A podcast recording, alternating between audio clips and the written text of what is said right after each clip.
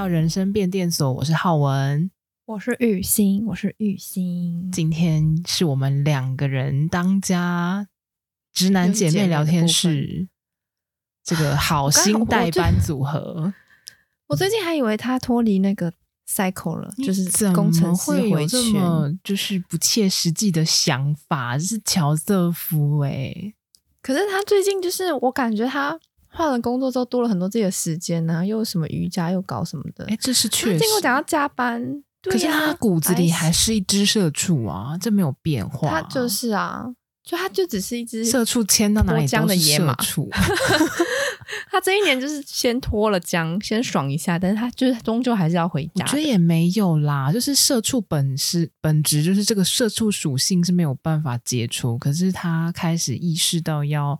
就是工作跟生活要有一个 balance。可是我同事最近才说，他发现就他以为我很不社畜，但其实发现我超社畜。你是很，我觉得你很工作狂啊。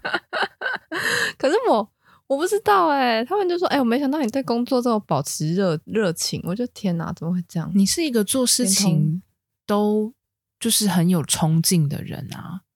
他太不了解你了啦。但是我没气，是不是也很明显？对。哦，就是你是，因为我之前的前主管有讲过这种，就是我很不稳定。嗯，就是嗯，对于你有兴趣，或者是你觉得这个东西是有价值的事情，你会表现得非常积极。但是，一当你没有办法认同这件事情的价值的时候，你就会很泄气。没错，然后是可以很明显看出来的。他们就说我是一个不定时炸弹。这个这个形容好像就是某方面有点贴切。哎，今天就只有我们两个人的话，有什么只有女生才可以聊的话题可以聊吗？我最近才是在怀疑我到底是不是女生呢？哈，就是我发现我的情商其实蛮低。哎，你这样是 diss 男生哦，我我我害怕哦，我先切割，我先跟你切割哦。不是，我的意思是说，就是男生都会觉得说，哇，你的想法也太。太太直了吧，或者什么的，嗯，还是说这跟男女无关？有什么例子吗？跟人有关？就比如说，我好像很不懂浪漫，就就是我同事那时候，就是我们去喝喝酒，然后呢，我就是因为我就是清醒的到最后，我就跟，然后我就想说，男生女生不管怎样，因为我是清醒的嘛，我就我就最后一个在走，我就看大家一个一个上车，然后我就一个女生的。呃，女生同事，她就一直迟迟不上车，我就说不行，已经两三点了，我一定要看你上计程车，你要安全的到家，我才放心，因为你喝很蛮多，就是微醺这样子。他就一直说哦，没关系，没关系，你们先上啊，你就一直推推拉拉推，他已经推到最后一个了。我就说不行，你真的要给我上车，你上车之后我才上车，就是我才回家，因为我现在很清醒。然后你到家报备一下，然后他真的是被我逼的不行，他才最后还说哦，我想要跟里面的那个 bartender 聊一下了。哦，就是，可是我觉得这个也不知道，我没有给。可是我跟我别的同事讲，他就说这很明显啊，就是他有意图啊，或者什么之类。我觉得是哎、欸，呢、欸，但是这个我就想说，你一个小女生不要跟他们乱晃，就是是是什么有关联吗？还是就没有默契而已，单纯没默契？我觉得这个稍微有一点是，嗯。察言观色的能力哦，就是你稍微可能没有注意到他的那个，就是有一些难言之隐，就是他没有开口，可是他有一些话想说的那个眼神或是那个表情，你没有 get 到。我好像一直以来都 get 不到这个这个东东哦，就是别人要生气或者别人要干嘛，他们就是我完全感知不到，我那个触角接收器比较不灵敏。哦对啊，我怎么会知道你要嗯？这样听起来好像确实是有一种就是直男刻板印象，会是这样子觉得哎、欸，就是人家说的那种木头吧？啊，木头就比较迟钝。可是我觉得我也不是迟钝，我觉得我就是一个太自恋的人，就是我也不会想要去。可是我觉得有时候你又很敏感，有时候又不会哎、欸，就是就是你刚刚讲的那个情况是，我那是可以开关的，那个开关。可是其实很多时候你都很敏感，我觉得那好像是我一个开关呢、欸，就是我有时候可以把它打开，我有时候可以关起来。就是我可以当路上行路上人类观察学家，但我也可以把那个按钮关掉，然后我走路就自自动在切换，还是身体有一个机能，它在就是自体运转？它好像可以自动，也好像可以被动。就是它自动的时候我，我我怕被动的时候，我不太知道他什么时候。就那可能是我正在自恋的时候。我正在 enjoy 我自己的世界的时候，我就不会去注意到我把这个关掉，所以我就觉得，嗯嗯，就像我们那时候去小琉球玩，我就一直叫乔瑟夫去睡觉，我就说乔瑟夫，你给我去睡觉，你不要在那边给我开玩笑。然后我就一直没讲，就是妈妈，他到最后还跟我说，哦，没有啦，因为我等下还要讲电话。哦，我觉得这、哦、这个这两个事件听起来很很类似，诶，似乎有一些有一点像，对。有一些相似之处，就是我后来回想他，我才知道其实是有有那个线索可以嗅到的。就比如说他们会一直就是类似乔瑟夫会说：“哦，我等下有事，我等下有事。嗯”但是我当下就觉得说：“你等下有什么事？已经四三点多了，三四点，你等下有什么事？”我就是打一个问号。我就想说，只是是不是一个嗯，还不想要说晚安的一个节奏？哎、欸，可是我觉得这是一个。有优点，就是你可能觉得这是一个缺点，可是我觉得是也有也有某种程度上，它也有一些优点。哈，就是你的这个行为会让你知道很多事情。什么？因为我就是一个太会察言观色的人了，所以我太容易、哦，所以你就觉得他不讲就算了。我，我太容易在第一个 moment 就接受他的那个哦，我等一下有事。哦，我就不会再多问了，好像是哎。可是你会获得很多八卦，然后这是我不会知道的，就失去了跟别人深交的机会嘛。其实是这样，但是你在那第一瞬间，你不会想说哦，我懂你，然后我就想问你，让你等一下就跟他挤眉弄眼这样子吗？哎 哎，等一下，等一下干嘛？我当然有事哦，我当然有事哦。然后你可能就说哦，你等下有什么事啊？这样你会，可是因为我觉得我据我。据我了解，你好像是那种，就是你会讲就会讲，不讲就就没事就算了。我我其实是看状况诶，但是如果我很直觉，如果是我直觉认为，这当然有可能是带有一些误解。可是如果我直觉认为那是跟感情相关，我通常都不会再问。哦，因为我就觉得那是他私人的事情。那如果是那怎么样才跟感情没有相关？比如说。像我之前，缺钱，你最近缺钱吗？不是不是，像我最近有刚好有个例子，就是是我工作上的例子，就是我看到了会议通知突然间多了新的人，嗯，然后我就会有一个就是第六感雷达开启，就说嗯，怎么会有一个新的人出现呢？是不是有有人要走了？哦，就是有他来替补别人的。我刚刚还我刚刚第一是我第我刚刚第一个想法就是说，怎么又有新人啊？对，可以有新人，可是我的我我的我的推理是这样，就是哎，突然间增加新的人，可是我们这个案子有需要增援吗？就是他是需要人手帮忙的吗？哦、似乎又没有。那如果今天你们突然间，如果你们今天，那如果你们这个专案是短探级的这样子，探短级，你就会觉得真冷 OK？应该说，我们通常都会先收到通知啊，哦，就是因为忙不过来。对啊，就是我们可能前面就会知道忙不过来，他们有在招人这件事情，这件事情就是彼此会了解啊。可是这个是一个突然发生的事情，然后又没有接收到任何的通知跟消息，嗯，然后就会有这样子的怀疑，这样子，然后这个我就会就是偷偷问，因为我就觉得 很不安呐，我就会说，哎，不好意思，我偷偷问你哦，这样子，这样感觉好像是。因为也会关系到自己工作上的默契。如果我就是今天少了一个，比如说原本都是你跟我配合，然后你就突然要走，我会没有自信跟下一个人能配合的好。对啊，你不会就会想问吗？但是我不会 get 到这个，就是说我可能到了你要走那天，说啊，我今天最后一天，哪有？你你在工作上你很敏感呐、啊？你记不记得有一次，就是老板好像发了五分钟还是十分钟的会通。然后他是分别发给不同的人，嗯、然后我们因为私下也没有在讨论说你的会议通知，或是你什么时候有会议，所以我们都互相不知道那十分钟到底要干嘛。嗯，然后你你还去查所有人的会议通知，我就把每个人的 schedule 拿，然后你就发现我们十分钟是连着的。就是我先十分钟，你再十分钟，那个人再十分钟，这样你还整个就是柯南调查查案。我好，我还可以跟他说，哎，浩文，你后面接的是谁哦？你前面是谁哦？前面是查查，我前面是我，后面是乔瑟夫。然后你就会就是在用这个资讯敏锐的推测出那十分钟是要讲什么。好像是我那时候有有跟你分析说，如果今天是要讲，就是比如说年终奖金多少钱的话，那找一群人就合理。那如果今天临时就只只找两三个，我就觉得嗯，那是不是我可能我做不好？对啊，所以我，我那时候完全没 get 到，我就想说 啊，那就是老板你要约谈。哦，没有，我想说我就是先查，如果我们整个部门都来，那我可能没事。那如果就走我，或是就是我，或是跟别人其实很少的人，那我觉得很就想说。要么就是被夸奖，要么就是被干掉。对呀、啊，会议通知本来就是一个，就是你知道，很容易可以察觉到一些端倪的事情。然后这个能力你也有啊。哦，好像是。那后来你同事真的要走了那个，但他不是离开公司，他是离开这个专案呢、啊。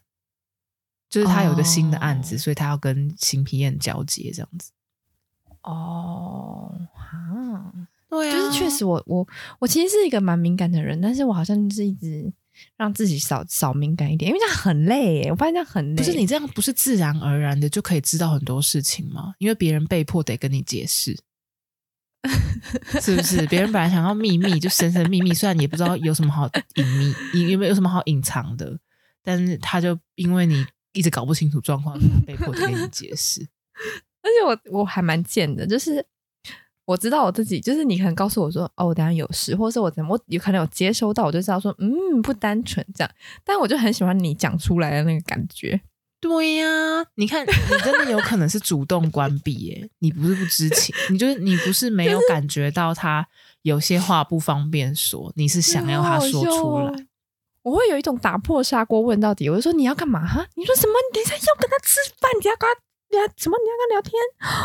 你喜欢他哦，你跟他有谱，我、哦、天哪！对呀、啊，然后我就很窃笑，你根本就不是木头吼，你是故意在等他说出来。欸、可，是我等他他说出来，我是一种打从内心的那种开心，就是就是哇，这是假的这样子，然后难过也当然是一起难过，说哦，你知道走了，呃，这样子也也是有一种，就是我想要他，我就是我可我可能是有一种想要再三确认的感觉，我不喜欢模糊地带。我是也不喜欢模糊地带啦，可是，嗯，我没有很想要知道别人的隐私诶，可是有时候我就是想要吃瓜，我就不好奇诶。啊，真假？真的啊！就有时候我会觉得哦，太赤裸了，我不需要知道你这些事情，我知道了，我有点尴尬这样。那那明那为什么比如说明星呢，你就可以吃的很很完全？比如说王小，那就是一个新闻。其实我就是当成一个故事在看呢、欸。就是你要说这是小说吗，或者是一个短篇集？我就是当成一个就是你知道无聊的时候可以刷到的一些故事，就跟 D 卡上面的一些创作文或幻想文是一样的概念。就这件事情是真是假，其实我也不 care。哦，那。自己的朋友就有点怪怪的吗？应该说太太近了。我觉得看熟度诶、欸，如果很熟的朋友，通常他都是自己会跟我讲。那、嗯、那我当然是很愿意去分担，就是朋友的心事，或者是他有一些嗯，总而言之，就是他想要倾诉这件事情，这就就很 OK、嗯。可是如果就是我觉得如果没有到那程度的话，我就是不会就是。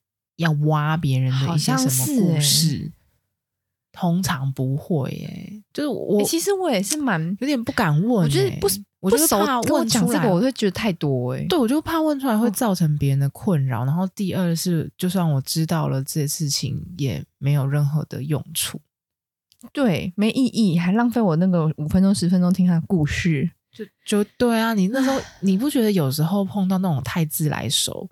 然后他就一直疯狂跟你讲一些他的某一些事情，你也觉得哦，哦，很想跳过这样子。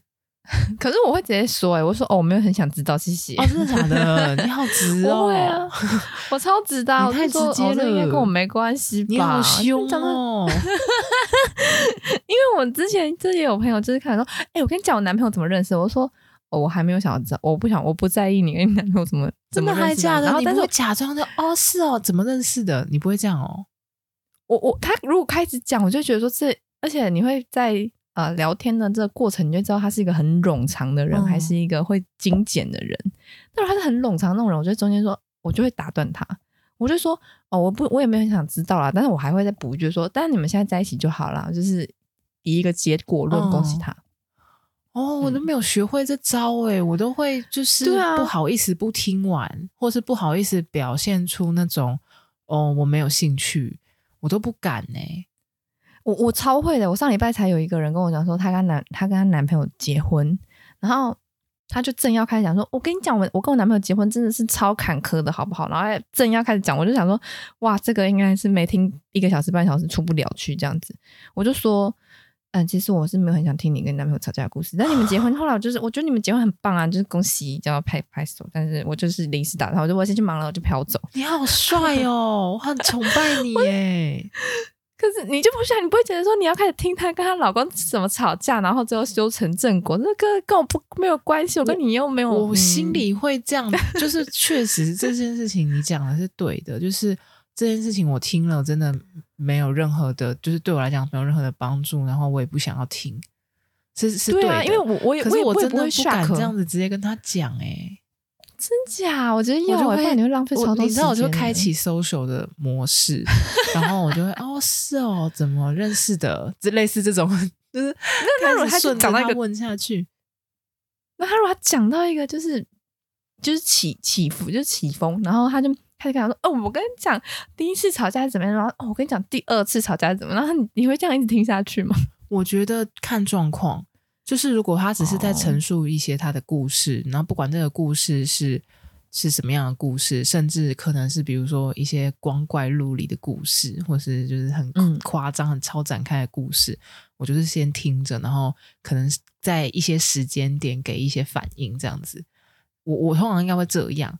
可是，如果他的三观跟我很不符合，就是因为你刚刚那个 那个假设是，可能这个人也不在熟，刚认识还是干嘛？嗯、然后他，但是他如果他三观很不合，他一直在故事里面讲他的观点，我很受不了的时候，我就会想办法切断他。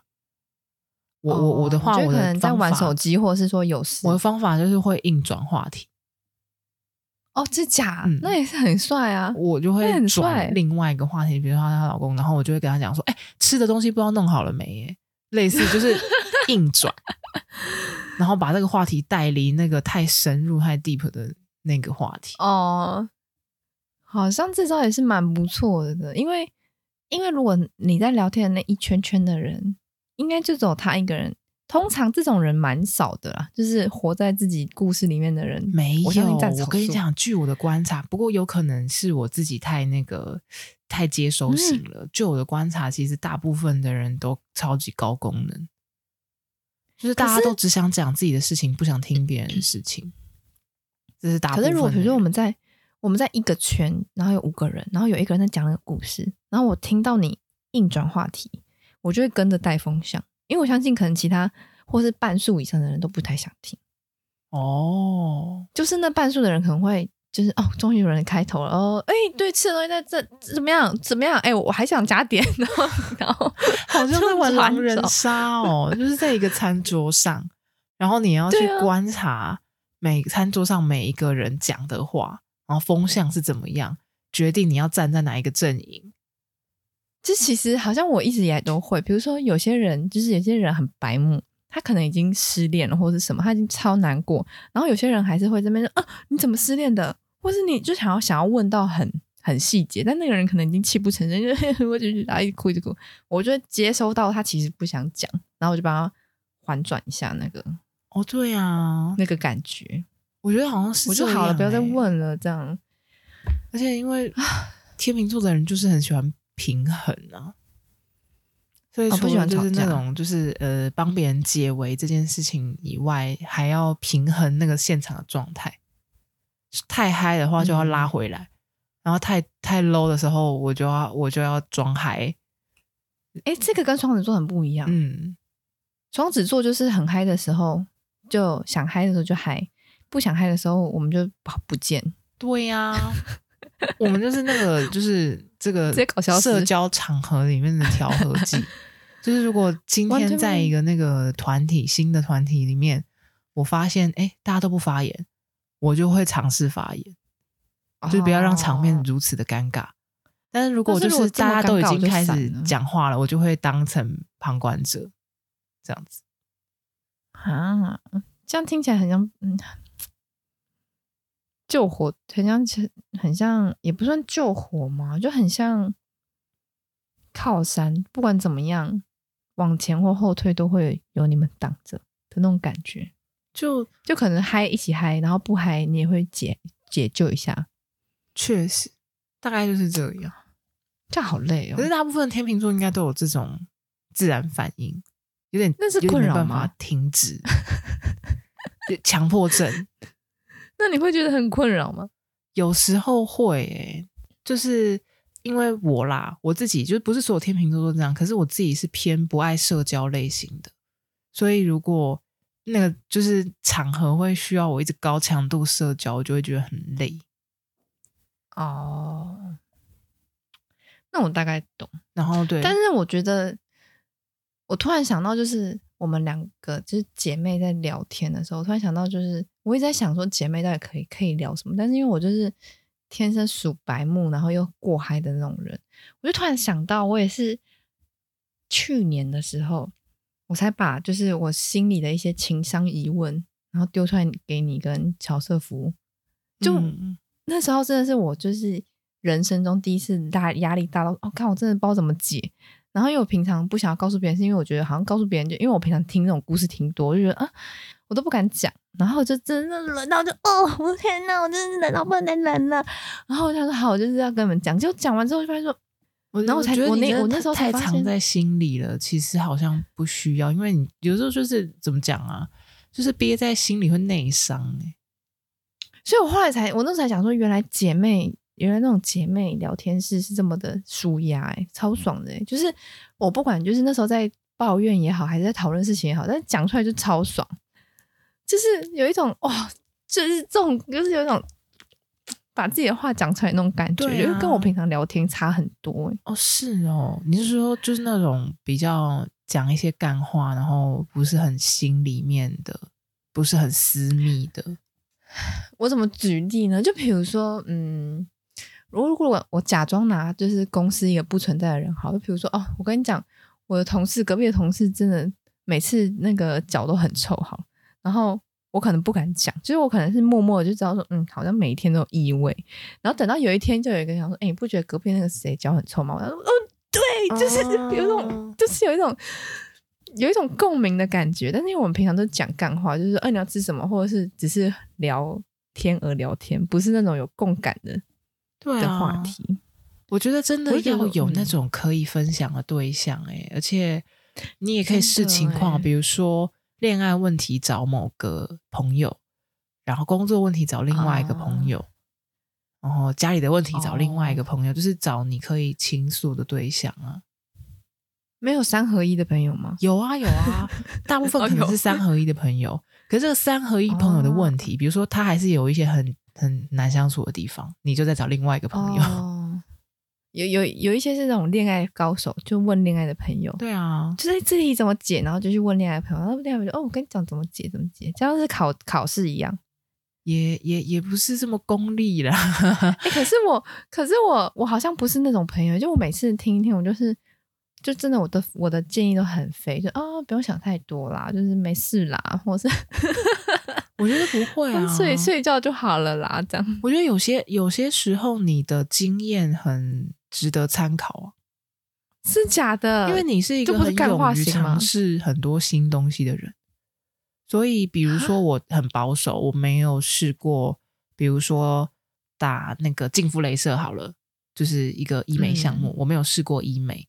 然后这个时候问你的时候，你就可以侃侃而谈，然后我就可以知道很多这方面的资讯了。可是你那种是不是网络上也查得到，还是什么？没哪有？就是网络上查得到没有错，可是哪有我直接问一个做过然后很熟悉的人的一些意见或经验来的直接跟快速？嗯、而且你还是我的朋友，你一定不会就是隐瞒我。比如说，如果有一些缺点。你一定都会 告诉我，对啊，你你就不会就是为了哦比如说赚钱，就是只讲好的不讲坏的。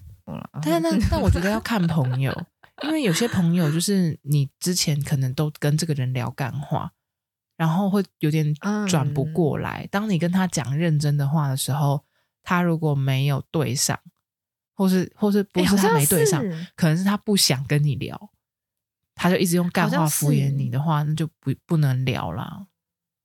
就是我一直以来好像都是以就是那种干话为主，然后都不交心的，就是交心感觉就是输一半。但对于一些朋友，其实你也会付出真心吧？但是好像是到我这几年才开始回头才发现说，哎，我前几年真的太太就是漂浮在那个社交生活中，就是变得很假。哦，就是有一层面具的那种感觉，就是我之前那个刚录音的时候都会说什么我偶包很重啊，或者是就是不太会那么的讲出，就是说哦，我觉得怎么样怎么样，我会用一个很很圆滑的方式包袱，对，确实是哈包袱，比较不 对啊不敞开心胸跟别人讲一些内心的话，有一些偶像包袱存在。对啊，我两我大概就是两年前，两年前的三个年或四个年，两年前的三个年叫什么？什么意思啊？两年前的三个年是指二加三就是两年前吗？就是五年前，然后两年前，嗯五年前的两年前的三个年，那个是一个数学题目，但是我数学真的很差。的两年前的三个年，就是有有有一点像是，比如说今年二零二三年，然后所以是两年前，所以是二零二一年，然后二零二一年这三个年。减掉三年，然后是等于，比如说二零一九年到二零二一年这个时间，偶像包袱最严重。嗯。啊、我解出来啊，我解出来了，好像就是那你有觉得为什么你突然间有一些变化吗？第一个是我以前就是在当就拍照或者是什么 model 的时候，你会没办法在镜头前面，你不能讲你真心的话，嗯，然后你久而久之你就习惯，然后或者是你就习惯那个很很假的、很假的一面，就比如说、哦呃有镜头，你就哦都不错啊，或是哦嗯都蛮喜欢的，或是或是你有时候又要表达，就是你又不能太假，所以你就要装的那种好像装假，就是抓的刚刚好。但其实我不太跟朋友喜欢来往这个。不用维持偶像的形象啊。可是因为我会觉得很，因为我我会就可能在前面镜镜头前你会说这一套，所以我怕我私底下又不一样套，所以我就被变成人家觉得表里套不一。对我就会变成同一套，我就想说，那我就干脆做做一套这样，这样子就好了。哦，对，但是其实是蛮蛮累的吧？蛮包。袱的。可是这样就有很多心里的话没有办法跟别人讲，然后可能没有办法找别人商量。哎，所以我就变得一直在工作，我就觉得工作好像比较舒压，就不用处理一些感情上的红尘俗世的感觉。那怎么不顺便出家？更不用处理红尘的俗事，不好这些看事情都与我无关。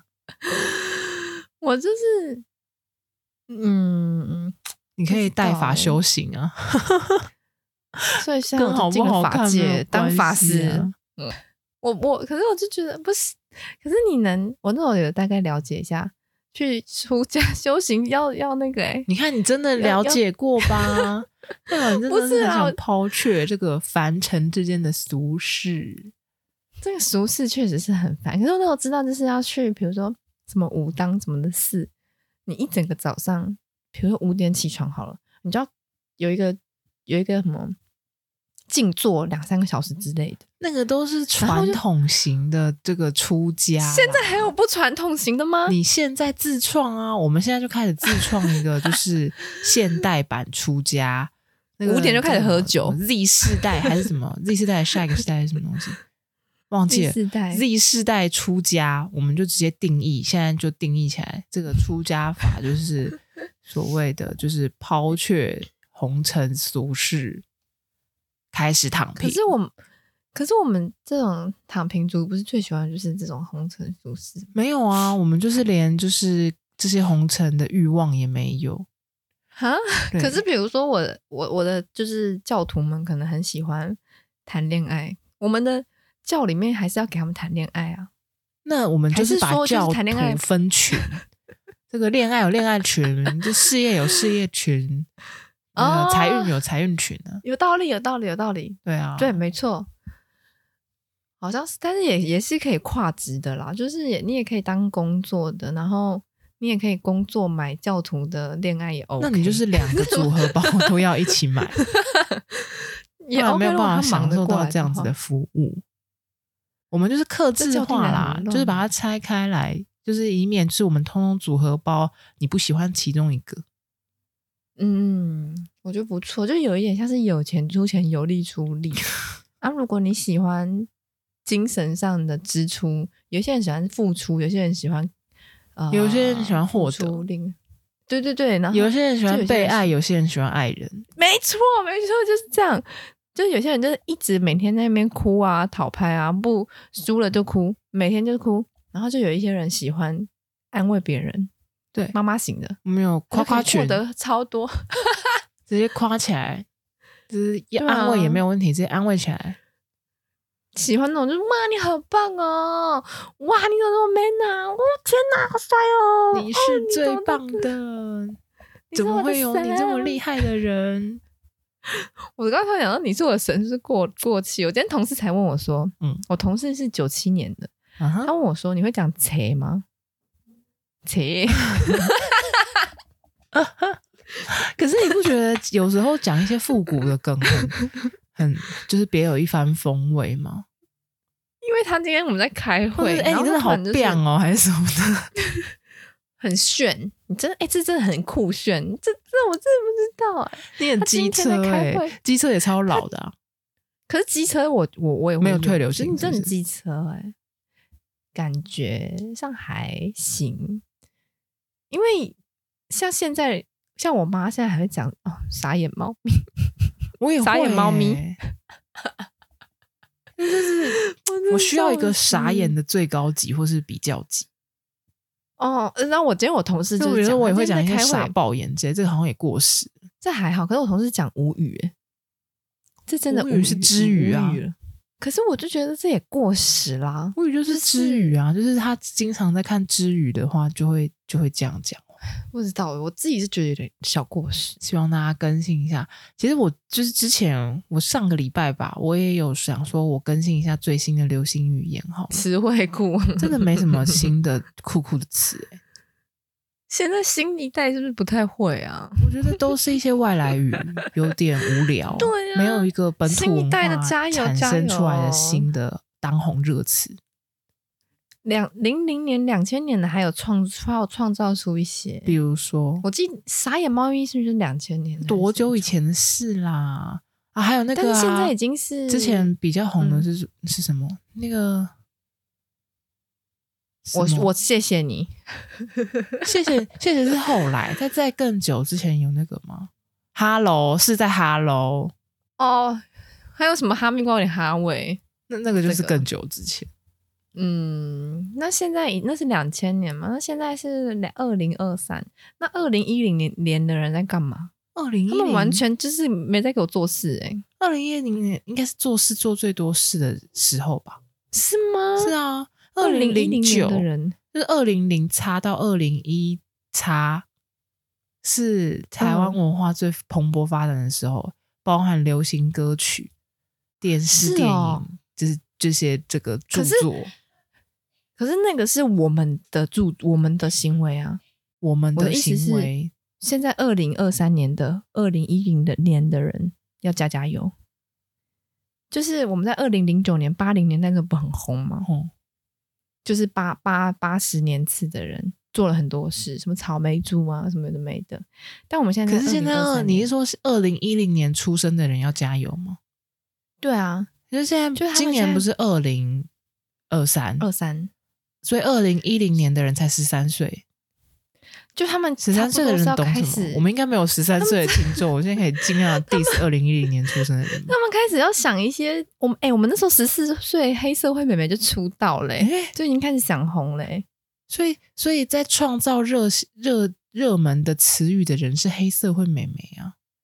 所以你至少要再加十年吧，两千、啊、年的朋友，两千年的朋友要加油了。嗯、就现在二三二四岁的人都还在用我们的梗，就直接躺平过时，是不是有点有点这种太 low 太 low？好像是哎、欸，哦。不行啦，加油啦！呃，现在二十五岁以下的人现在都听起来，现在就赶快给我创一些酷酷的东西，知道吗？因为我现在看迪卡还是一些八零年代的用语啊，真的是要么要不然就是那个词太小众了，红也红不起来，啊、红了也红不久。没错，你看到现在年轻人都还用叉 D，有吗？叉 D 很老哎、欸，叉 D 很老，但是现在的人都用了。现在的年轻人，我主管跟另外一个同事还在互相监督，不要使用擦 D，因为觉得太老。擦擦 D，就是跟我们就是年纪到了一定的程度以后，我们在 就是互相提醒说手不要背在背后面，感觉很老气。或者拍照不要比赞，那可以比耶吗？比耶，耶耶就还还，因为再再没有就就没了。但是赞真的还有那个爱心啊，爱心真的也太过时了。现在有个爱心是就是脸脸颊爱心，你知道吗？哦，那那我觉得，是如果脸长得很丑的人呢，或者戴口罩的，可是反正总而言之，我觉得那个很无聊哎、欸，就是新的东西都没有什么好玩的。对啊，最近好像有一点点这个怎么讲？这个创意爆发的一个断层，有一点其实是蛮辛苦的，因为以前网络时代没有那么流行，我们刚好是在那个接口，哦、所以以前的流行才可以流行那么久。不要再用那些过时、那无聊的东西我们都抛弃它。新的一年要有新的流行用语。新的流行，现在二十二十岁的人要加加油，因为我现在我现在有很呃蛮蛮大一个断层，我二十岁的就是模特界的朋友妹妹弟弟，然后我同事就是都三十，所以就二十跟三十，但是二十岁的人呢，还是会用三十岁的东西。可是你知道吗？你讲这句话就是有一种 你老妹呢，很老的。的感觉。我跟你讲，我昨天我昨天在好事多吃东西，然后我就是因为好事多不是大家并桌嘛，然后突然就有一个，我也不知道，我我昨天其实有讲错话，我等一下再跟大家讲为什么我讲错话。我就是在吃东西的时候，突然呃，就有大概六十岁多的一一组伯伯，一组阿阿公阿妈。就问我说：“有没有人？呃，有没有人做？”我就说：“没人做，你们可以做。”然后就聊，就突然聊天。他就突然问我说：“哎，你几年的？”我就说：“哦，我九四年。”然后原本都是那个阿嬷在跟我聊天，突然那个阿公就在吃披萨，然后就抬头抬起来就，我就说：“他阿嬷问我几年了？”阿公就吃披萨吃吃，然后就头抬起来说：“我很老了。”然后我 心想说：“我心想说，我当下第一个想到是，我靠，是阿是阿公现在连阿汉的梗都懂哦。”然后我就我说。嗯，其实蛮老的。我说，哎哎，你有看那个阿汉的影片？他说，哈，什么？没有啊。我说九四，他说九四是真的有点年纪。我想说，嗯，他应该不懂阿汉那个九天玄女那个梗。嗯，就是被阿哥，对不对？然后结果我后来就是聊着聊着，我我讲错话是什么？我就看，我就说，哎，你们聊天都蛮幽默的，就是我阿嬷都不太了解这个东西。然后他突然阿嬷那个阿嬷脸就变了，他说，嗯。你妈几年几年多多大这样？我想说，干我完蛋，我讲错话。那你就要赶快讲一个很年轻的岁数啊！我就我就说哦，我妈四五十这样子，没有，就是就真的，我不确定，因为他可能怕我怕对面的那个阿公阿妈是五十岁，然后他还想说，我、哦、干这个人给我认我是他他我是他阿妈。这种事情蛮尴尬哎！我之前碰过一个，我好像讲错话。我我之前碰过一个也是很尴尬的，就是那种你知道业务推销，业务不就是很喜欢，就是啊，你看起来好年轻哦，类似这种话吗？嗯、然后我就是有看到那种，就是 哎、嗯，你看起来好年轻哦，可能不到五十的样子，可是他本来就没有五十，然后你就知道这个感觉就是会很不好，就是。靠北，你原本以为我几岁这样？对啊，我觉得这都超尴尬的。这马屁不要随便乱拍。然后拍到这个，就感觉他们有时候会问我说：“哦，还没三十啦，吼。”但是那个啦吼，我会觉得嗯，所以我应该三十了吗？比如说医生，他看，嗯，你直接跟他说你四十好了，怎么样？你说怎样？我四十，他们可能会吓到说，说那个哇，你看起来完全不像，你看起来好年轻哦，看起来才二十几岁。对啊，那个拉吼是不是有点问号？还没拉吼，还没拉吼，好像是还没到达，还没还没有还没有做到的事情。但你好像应该要做这件事情，就是你是哦，你英文还没考过啦哈，就是啊、哦，你应该要去考考过英文，是应该你 not yet 还没，有一种还没的感觉，像是怎样？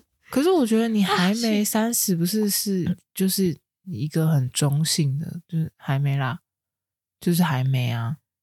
我不知道，我最近在写文件的时候，他们都会有一种拉红的感觉，拉红还没拉红，拉红。嗯，我就想，我每次我这这件事情，你造个句什么拉红？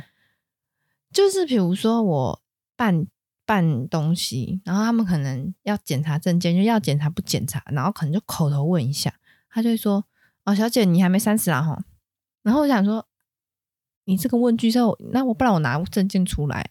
的感觉，我不知道怎么形容啊、欸。就他觉得说，我好像他讲，好像说，嗯，我怀疑你是不是三十，但有可能你是三十，所以我再次跟你 double check 一下你到底是。可是那要看办什么事情啊？如果他真的有需要知道你的年龄，然后三十又是一个什么条件限制的话，那就是直接回答他。最多是在看医生的时候，哈，就是医生也没有去算你的年纪，他只是就是。就是可能二十几岁的疗法跟三十几岁的疗法，或者是二十几岁要注意的东西跟三十几岁要注意的东西好像不太一样，是吗？就比如说我最近去看那个喉咙，他就会觉得说，二十几岁的你等他自己好就好了，但三十几岁的你要注意哦，就是不要着凉哦，或者不要怎样，有一种那种感觉。那你也是真的要服老哎、欸，因为你不觉得就是真的病痛越来越多？然后越来越痛，哎，有这感觉吗？我从以前就就觉得很痛啊，对呀、啊。别人，然后但是别人都觉得我太夸张，但我我是真的痛，所以我我跟你讲，我最近才有一个才有一个感知，因为我大正已经吃了好几年，三年多了吧，四年，我才发现人家以前都说什么中医调身体，就是我打一个问号，但是大正真的可以调身体。我已经两三年没有重感，就是重感冒有也是三年可能一次。但是我以前的身体是冬天就会重感冒个一两次，或者是重感冒好像都没有好过一整年这样。冬天的时候鼻子都破脱皮，我连我们宗教的名字都想好了，我们就叫做大正教，可以吧？各位听众朋友，如果有兴趣加入我们大正教的话呢，欢迎来信，或者是在我们呃这个节目底下的这个留言的连接，呃申报我们想要加入大正教，然后我们就会帮你安排我们的教徒的编号，然后正式入会，教育训练，好不好？教育训练，对，会发一些教材给你们。大正。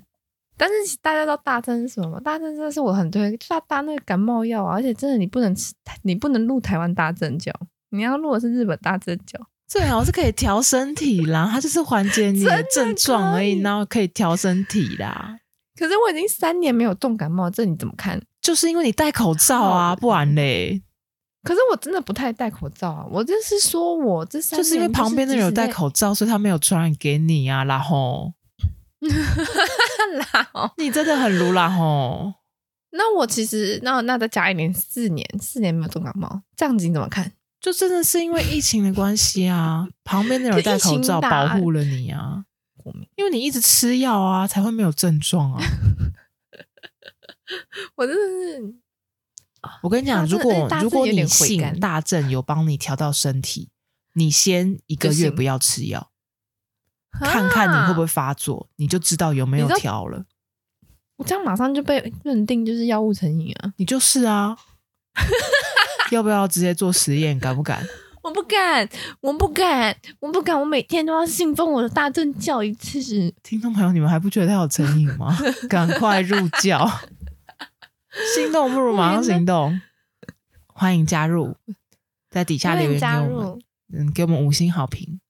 但是，毕竟那还是伤身啦。我觉得我不推荐，我也不创这个东西，就是随便讲讲。